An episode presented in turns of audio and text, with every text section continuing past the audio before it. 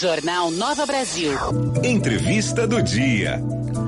8 horas 27 minutos, voltamos aqui com o Jornal Nova Brasil Recife, na companhia do especialista em finanças, Leandro Trajano, tá aqui, puxou uma cadeira no Jornal Nova Brasil. Falei, puxou uma cadeira com essa mania do mesa para dois. Sou ouvinte também. Mas seja bem-vindo, Leandro.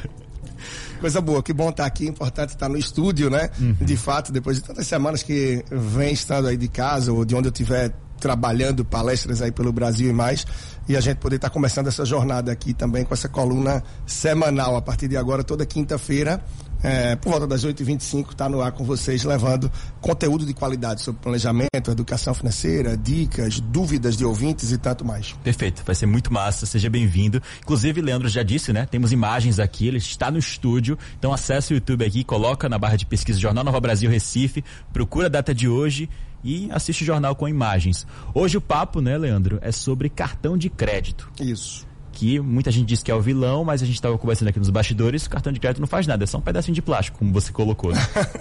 é isso, para mim é um pedaço de plástico, né? Uhum. Agora, como você usa, como quem está nos ouvindo usa, é que define qual é o papel do cartão na sua vida. Sim. Ele pode ser um provedor de milhas, essas milhas podem te fazer viajar, essas milhas podem fazer você gerar uma renda extra, mas para a maioria das pessoas, infelizmente, eu só vejo no meu dia a dia, o cartão de crédito termina sendo uma extensão de renda, o dinheiro acabou, bota no cartão, tudo bem, pode acontecer. A gente sabe que a inflação está altíssima, o consumo é muito puxado no Brasil, né? O marketing o tempo todo, consuma, compre, é o último, é agora, depois não tem. Então a gente precisa realmente se educar financeiramente, fazer escolhas com mais tranquilidade. E o cartão de crédito muitas vezes vem na contramão, porque se você não tem o dinheiro, você pode passar no crédito e paga depois, ou não paga, né? Uhum. Porque muita gente se enrola e se acha que não vai dar para pagar em uma vez, parcela em cinco, parcela em dez. Será que é o melhor caminho de fato? Então a pessoa tem um salário de X, o cartão de crédito tem um limite de 2x, e aí começa o avalanche e a bola de neve. Muitas vezes o que acontece é que a pessoa soma ali o orçamento do mês com o limite do cartão, mas é um dinheiro que você não tem, né? Isso é, isso é errado. É, e nem tudo é consumido no cartão. Uhum. Então, assim, o condomínio ou o aluguel, a pessoa talvez não vá pagar no cartão de crédito, a internet que tem em casa, a conta de telefone. Então, parte do nosso consumo, parte das despesas que tem no mês, sim, envolvendo o cartão. Mas peraí, o que é que eu costumo botar no cartão e o que é que eu tenho fora do cartão? Essa é uma visão. Mas isso parte para um erro que muita gente termina tendo, que é quando vai ter uma ideia do seu orçamento mensal e para para pensar, peraí, eu gasto tanto de transporte, gasto tanto de moradia e vai destrinchando o que é transporte. É transporte por aplicativo, é combustível, é ônibus, o que é moradia, é aluguel, condomínio, é o financiamento. Muita gente inclui nesse orçamento o custo com o cartão de crédito. Cartão de crédito não é uma despesa, é uma forma de pagamento. Então a despesa, o que está dentro do cartão de crédito, uhum. é quanto você comprou de roupa, ou pagou de combustível, ou da parcela da parcelada de uma viagem. Então é importante ter uma clareza do que está dentro do cartão de crédito, quanto isso vai pesar para você, não só esse mês, mas também nos próximos meses. É um exercício que eu lanço aí para quem está ouvindo a gente agora. Se você parasse de usar o cartão hoje, parasse, zerasse, quanto é que você já teria comprometido no próximo mês? E em agosto, só de parceladas, então, muita gente já tem aí um comprometimento até o fim do ano, só com a soma das parceladas, que agride bastante o orçamento. É importante ter essa visão. É verdade. A gente está entrando num período do ano uh, que nós temos as férias escolares e o São João. E é um é. momento que quem usa o cartão de crédito precisa ter monitoramento, controle, né? Vamos falar de São João primeiro. Uh, imagino que o pessoal esteja indo para as festas, aproveitando ali São João de Caruaru, passando o cartão para comer alguma coisa, comprar bebida ou fazer as compras nas lojinhas, comprar artesanatos? Como é que se controla? Como é que faz para monitorar isso? Olha, o ideal é que você se antecipe, que você se planeje, que você se programe. Uh, se, já, se não se programou e já está em cima de uma festa, de uma viagem, de alguma coisa, e você se lançou, muito cuidado, porque aí pode ter um abismo grande. Então aí com cautela, tá indo fazer uma viagem?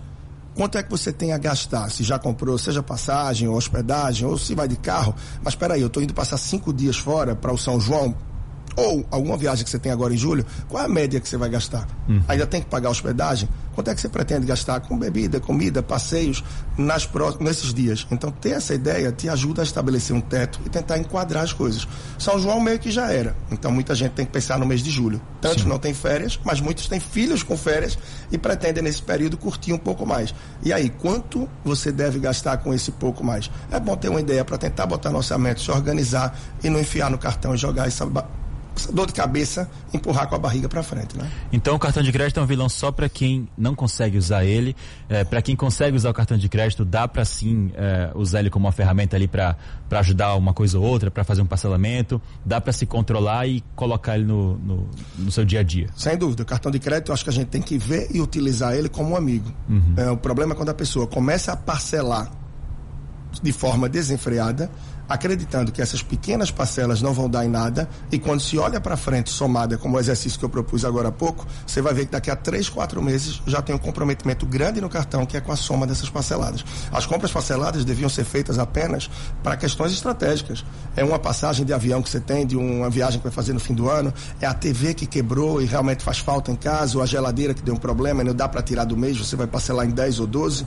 Agora, compra um presente, compra uma roupa, tudo vai parcelado, a bomba vai começar a chiar e o negócio lá na frente não vai dar certo. Então, usar o cartão de crédito com moderação e com muita atenção. Para muita gente, deveria ser apenas para o estritamente necessário o cartão de crédito. Prioriza no dia a dia Pix, débito, espécie e o cartão de crédito vai apenas para Alimentação, isso não é restaurante, alimentação é feira, é comida, porque você precisa se alimentar.